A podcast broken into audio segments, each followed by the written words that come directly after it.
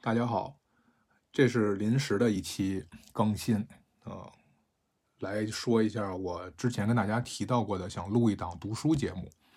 这档读书节目呢，叫做我也没想好它应该叫什么，反正总之就是从烟酒茶糖当中来看一下人类文明的进程。大家知道，我之前是开了个小卖部啊，在以前的播客里面讲过，小卖部的这个生意比较惨淡。所以有大量的时间发呆发愣，有的时候呢，我对着这个货架子上边的火腿肠啊、鸡爪啊、鸡腿啊这些东西，我就突然间有一个疑惑：你说为什么人类非要吃肉呢？对吧？你看，人类属于灵长类，同样属于灵长类的还有猩猩、猴子。那为什么猩猩、猴子就吃香蕉、水果、吃树叶子，但人非得要吃肉？当然，可能有人说了，说那有素食主义者是吧？可是你看，素食主义者他把素食作为一种主张来提出来，并且希望推广，那实际上他不是大多数人，他是少部分的人出于宗教的原因啊，或者生活的一些信仰啊、生活习惯啊等等，或者也有一些人他就是纯粹的消化系统的，他不太能吃肉。我在武当山上遇到过这样的道长，他吃肉会吐，他只能吃素。那这些人肯定是少数了，对吧？大部分的人。你不能说无肉不欢吧，但是日常饮食当中必须要摄入肉类啊、蛋类啊、奶类啊这样的产品，这样营养才足够均衡。所以，为什么猩猩、猴子不用担心营养不良，而我们不吃肉的话，好像无论从生理上还是心理上都有点接受不了？换句话说，我们跟我们的这个远古祖先们，就是从什么时候我们就分了叉了？后来我看了看这个体质人类学，特别是考古学的相关的这个挖掘报告啊，还有一些理论。后来我发现啊，人类还真不是从一开始就吃肉的。你看我们现在挖掘出来的早期的灵长类动物的化石，那个时候还不能叫人类啊，那个时候就是呃猩猩、猴子和人类共同的祖先，大概是公元前八千万年到六千五百万年前。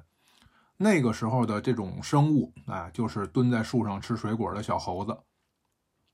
后来经过漫长的进化，然后这个时间大概就到了公元前五百万年到四百万年的时候，早期人类就已经出现了。但是在这个漫长的进化过程里啊，其实大家都是一直在吃素的。可能偶尔的吃个虫子当个点心，这个是有的，包括现在也有，对吧？我们在这个自然历史的很多课本上面都会见到，说现在黑猩猩也同样会用这个树枝去洞里边钓一点白蚁吃，哎，代表它好像也会使用工具一样。但是我们想也能想得明白，对吧？你如果靠吃蚂蚁吃饱了，那得吃多少蚂蚁啊？所以证明它不是正餐，它一定只是一个点心。补充一点蛋白质啊，或者是这个嘴馋了、手贱了等等，哎，去吃点这个。正餐还是得吃素。从出土的化石来看啊，一直到公元前五百万年左右的时候，这个早期人类，它的那个牙齿，还有它的这个脸的形状，都跟食草动物是非常的接近的，或者说就是典型的食草动物。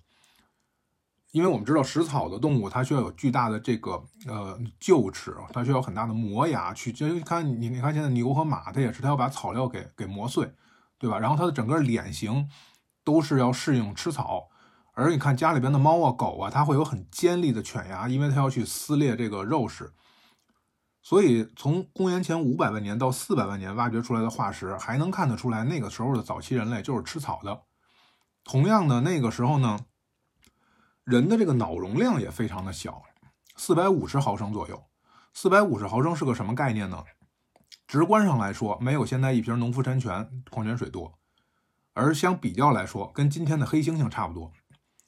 所以经常我们开玩笑说，这人没脑子，对吧？脑容量小证明他笨，脑容量大就证明这个聪明。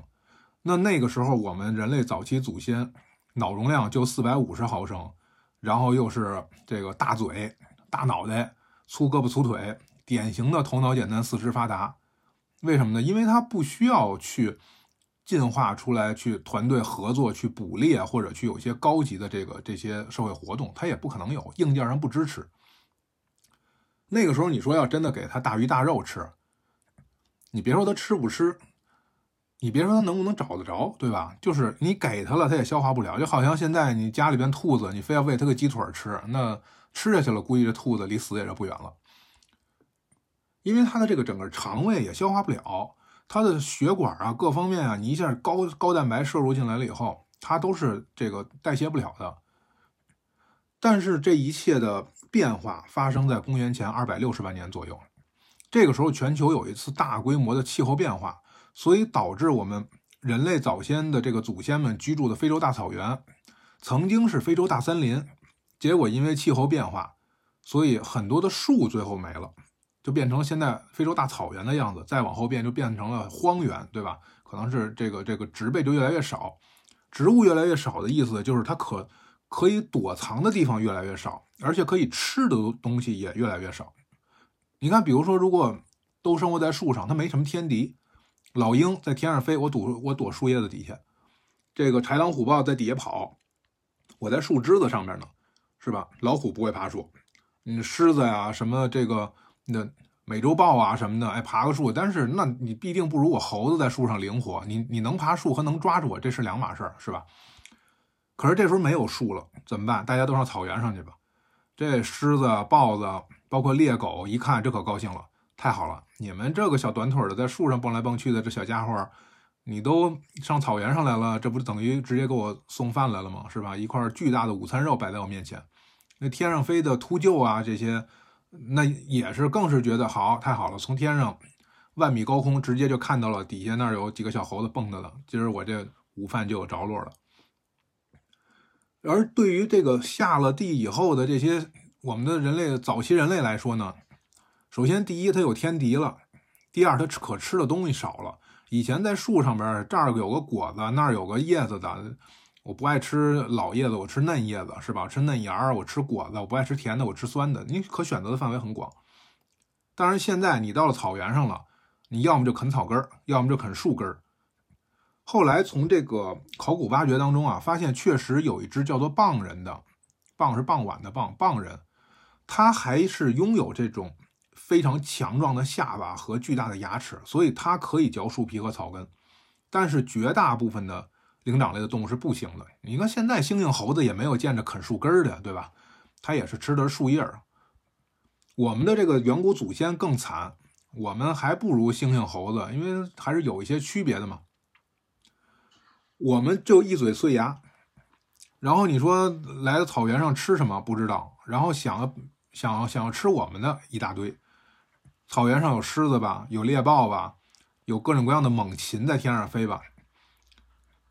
反过来说，你说那跟他搏斗，跟他打，不是你死就是我就是我亡，对吧？你你还真是打不过。为什么？天上飞的，首先你根本就抓不着他；地上跑的，你也追不上他。你说水里游的那那那也不好逮，为什么？那个时候没有工具。到后来到了这个我们所谓的新石器时代，才出现了比较精致的，也是石头。你现在给你块石头，呃，一块特别顺手的石头，让你上河里去抓鱼去，你也抓不着；让你去跟老虎死磕去，你肯定不去，对吧？而我们到后来所谓的这个冶铁技术，是公元前两千五百年才有的，就算上青铜器的时代，也就不到一万年。但我们现在说的是公元前。二百六十万万年的时候，所以呢，这个时候能有什么呀？石头、木头，哎，你要这个时候木头上面能有个尖儿，这都属于一件趁手的利器了，神兵利器啊。更多的时候就是一个树枝子，拿着去打老虎，就就去打狮子，这是不太可能的。另外一个呢，那个时候的人的体型也非常小，你想，猩猩猴子刚开始直立行走。咱不说它四只腿的这个高度，你把它给拉直了、拉长了，一米出头，也就到此为止了，对吧？另外还有一个很要命的一点，那个时候没有复杂的语言，那个时候叫阿巴阿巴，那个人就是哇啦哇啦，谁也不知道谁在说什么。你说靠这种沟通，两个人去打猎，那上去就是团灭，对吧？上去多少也是团灭，就类似于你说现在一群一米多的小朋友。还不太会说话，一群一米多的来自全国、全世界各地的小朋友，语言不通，一人拿块砖头去动物园，说咱今天把老虎干死，这不就是送死吗？对吧？这是完全不可能的事儿。所以呢，那这个这个，咱去跟跟狮子、跟猎豹争争不过，打打不过，躲还躲不开呢，对吧？那就只能等着狮子和这个猎豹他们把东西都吃完了，咱过去吃个剩饭去吧。哎，这个时候天上的下来了，是什么呢？秃鹫，秃鹫是食腐类的动物啊，一下来也是一大群，这你也一点辙也没有啊。啊，等秃鹫走了呢，猎狗又来了，猎狗一来一大群，有时候落单的狮子遇到它都会很麻烦。BBC 曾经拍过这个纪录片，一两只狮子面对大大群的猎狗的时候，都有可能会被猎狗给这个吃掉的。所以咱谁也惹不起，怎么办呢？等着吧，等大家都走了，咱们的祖先过去一看，这个肉是一点也没给咱剩下，对吧？是羚羊也好啊，是什么野牛也好啊，还是个小兔子呀什么的，反正等咱们祖先赶到战场的时候，能剩下的就是一堆骨头架子了。那有人说咱煲汤，哎，那会儿连锅都没有，你拿什么煲汤，对不对？那怎么办呢？哎，一低头一看，咱手里边不是还拿一块砖头呢吗？当然不是砖头了，是石头了。就拿我拿石头，我不敢跟老虎、跟跟狮子死磕，我还不能拿着它跟骨头干一架吗？于是，可能是各种原因，最后造成了人类啊，把骨头给砸碎了之后，发现啊，骨头里边有骨髓，骨髓是可以吃的，而且骨髓是高蛋白、高热量的东西。到现在你看那个什么牛骨髓啊，什么什么。以前我小时候特别流行那个什么什么龙母壮骨冲剂什么的，哎，号称都是用各种药材，还有用骨髓用什么的这个做出来的。后来出土了这个奥尔德沃的石器，发现它的这个形状、大小啊、锋利程度啊，就是用来敲碎骨头的，所以来证明了这个观点，就是当时人类吃不上肉，偶尔也许能赶上个一口两口的，但是呢，更多的时候人类只能是靠吃骨髓。其他的时候就是看见什么吃什么，捡着什么吃什么，什么都捡不着了就饿死了。有一个动画片叫《疯狂原始人》，好像拍了第一部、第二部。第一部里边就在说原始人生活有多么的困难，对吧？你有有一万种死法，什么被蚊子叮死的啊，什么被老虎、呃被狮子咬死的、饿死的，什么掉下山崖死的，什么得了什么病死的。所以那个时候生存是非常的困难的。到最后，大自然优胜劣汰。那体质不好的、脑子笨的等等的这些，没赶上好吃的的，没赶上好气候的，不会分工合作，不会这个这个组建小社群一起打团战的，就都被淘汰掉了。而剩下的这些，就是我们人类的这个祖先当中的精华。大家想想，那个时候靠吃肉啊、吃骨髓啊，其实都吃进来了以后啊，就面临刚才我们说的一个问题。人类不是一开始就能消化这些的。如果你真的说昨天还在这个吃草呢，今天马上就大鱼大肉，那人类肯定也是要灭亡的，因为它消化不了。所以呢，随着人类今天多就是吃点这个，明天吃点那个，慢慢的从食草类变成杂食类动物，这个不是一个三两天，也不是一个三五年的过程，这是一个三五百万年的过程。所以现在如果你要说，那既然骨髓这么好，那我天天吃骨髓。我是不是吃到六十岁生日那天我就能变超人了？我估计悬，你最后能不能成超人不敢说，但是你吃出三高来是很有可能的，对吧？因为咱们说了，这个进人类进化它不是三五年、三五十年、三五百年的事儿，所以它也就不是说一两代人、两三代人的事儿。这一说就是以百万为或者十几十万为为单位的，而在这个长期的这个过程当中。人的脑量渐渐发生变化了，人的体型也渐渐发生变化了。我们最开始说了，人的这这脑量还没有一瓶农夫山泉多呢，四百五十毫升。后来慢慢进化到二百万年左右的时候，出现了一种叫巧人的这个远古祖先，他们的脑容量已经到了七百五十毫升了。再随后出现的直立人的脑容量不仅已经增加到一千毫升，而且身高也长到了一米七左右。当然，这个一米七啊，我估计它不是平均身高。对吧？因为并不是所有的古人类的化石现在都发现了，所以我们没法做统计学的这个统计。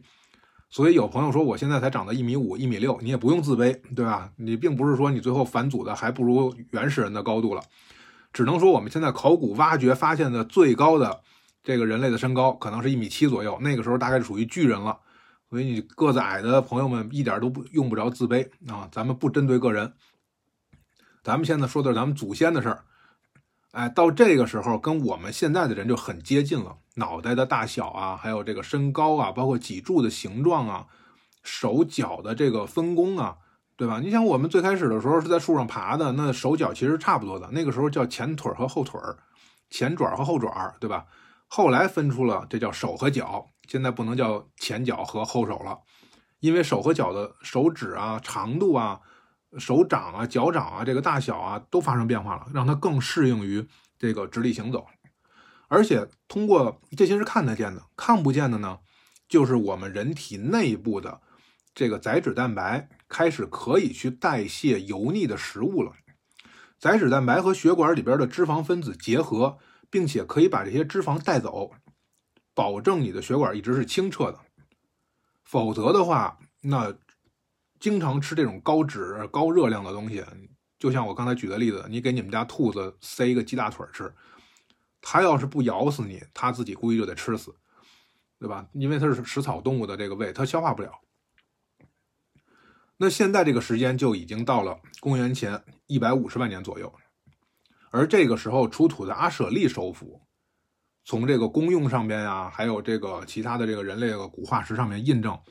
就可以证明，大概那个时候，人类已经开始可以有这个通过沟通交流去弄点肉吃，然后这个慢慢的已经不像像原来似的那么惨了。那有人就说了，说这人类怎么就这么顺风顺水，这么顺利吗？也并不是。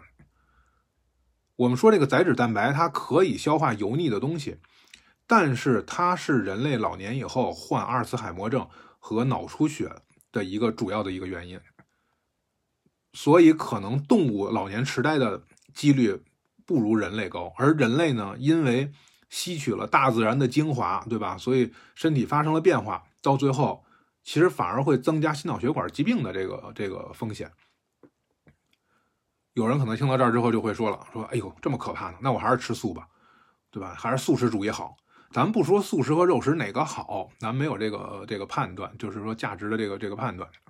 但是呢，我只能说，你从现在开始吃素啊，就想改变基因里边的东西，我估计也悬。就跟那个想吃骨髓，最后六十岁变超人的，你们俩凑一波，如果要能成仙，你们俩都能成；如果成不了的话，你们就还老老实实过日子，对吧？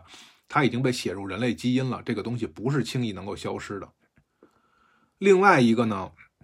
随着人体这个脑容量增加，那说了，我们脑袋大，我们聪明了，我们终于不像猩猩猴子似的了，我们是对吧？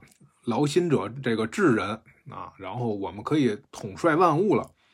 但它有一个问题啊，就是在女人生孩子的时候，脑袋越大，它最后就越不好出来，对吧？你脑袋小的话，你看猩猩猴子，它蹲着就可以生孩子。母猩猩、母猴子在生生小猴子的时候。因为它的这个猴子脑容量到现在也不大，对吧？所以它生的时候它蹲在那儿，然后呢，孩子头一出来，它只要顺手一拽，拉过来直接塞到怀里边喂奶。所以我们也没听说过猩猩猴子里边专门有妇产医院，专门有负责接生的人。但人类必须要有，为什么呢？因为人类的脑子变大了，脑子变大了之后，这个胎儿在出产道之前，它会经过两次翻滚，这个时候呢。如果要没有一个人负责接生的话，那么这个再加上人类直立行走了以后，人类的骨盆也不能太宽了，骨盆也发生变化了，而且脑子也变大了。所以，如果当胎儿头部被挤出来的时候，它实际上是面向着妈妈的背部的，它不像小猴子，它是直接出来以后，它是直接面向这个妈妈，所以拉过来就可以。但是还还这个婴儿说，当然这我也没生过孩子，是吧？我也只是看书上这么说的。说生个孩子的朋友们可以补充一下，就是如果要是妈妈自己伸手把孩子拉出来，这个孩子有极大的几率会造成颈部折断，所以必须要有人给接生。所以这也就是为什么我们从来没听说过猫狗猴子什么的需要专门接生。当然有时候它也会因为分娩然后死亡，但是绝对不至于到物种灭绝的程度，对吧？没有人接生，整个猴子是灭绝了，那是不可能的。但是人类没有人接生，那这个出危险的几率是非常大的。当然，这个东西就是正反两面说，咱们这话都得给他说全了。你说人类生孩子这么麻烦，那就别生了呗，那肯定不行。那怎么办呢？最后人类的家庭、社会组织和医院就变得非常的重要。所以呢，这个事儿你好多事儿你没法单纯的说它是对是错。在科学研究的角度上来说呀，你不要很急着给它下一个结论，然后说就是对的，就是错的。这种东西叫心灵鸡汤，这种东西叫叫这个传销，或者是叫洗脑、意识形态，对吧？他就告诉你，你就相信就行了。但是科学研究呢，没有这么简单的结论。所以你说这个人类的脑容量变大了，人变聪明了，人有社会组织了，结果最后生孩子成问题了。可是呢，因为生孩子成问题，所以让人类更加依靠互相的这个分工协作。并且可以这个促进医学的继续的发展，那么你就很难说它到底是好事还是坏事。所以呢，如果有人要是说说那你看这个狮子老虎也吃肉，怎么就没进化成人呢？原因是它没办法，你简单的去说一个事儿，因为是 A 所以是 B 这么简单，因为是 B 所以是对的，这个东西不叫科学研究。人类进化也是这样的，或者说物种进化也是这样的。比如说了这个。狮子、老虎吃肉，它吃的是生肉，而人类会用火之后吃的是熟的肉，所以它的营养成分是不一样的，细菌含量也是不一样的。所以我的意思是说呢，影响这一个事情发展的因素非常非常的多，我们不能说只看到了说啊，人吃素的时候人叫猴子，人吃肉的时候人就叫人了。所以老虎如果要是总吃肉的话，老虎也应该成人。它影响的因素是非常多的，不是一个单线进化的过程。再加上。几百万年的，比如说地理条件的变化呀、气候的变化呀等等，所以呢，就通过我那天看火腿肠的发呆，我想到了这些，我觉得很有意思。今今后呢，我也还是想把这个，就从比如说茶叶呀、可乐呀、糖啊相关的这些东西，在人类的文明进程上面发挥的作用，咱们把它做一个读书的节目。如果大家要是感兴趣呢？可以给我留言，然后我们再交流。这就是本期节目的全部内容了。让我们继续从烟酒茶糖中看人类文明的进程。这里是我的小卖部，感谢大家的收听，咱们下次再见。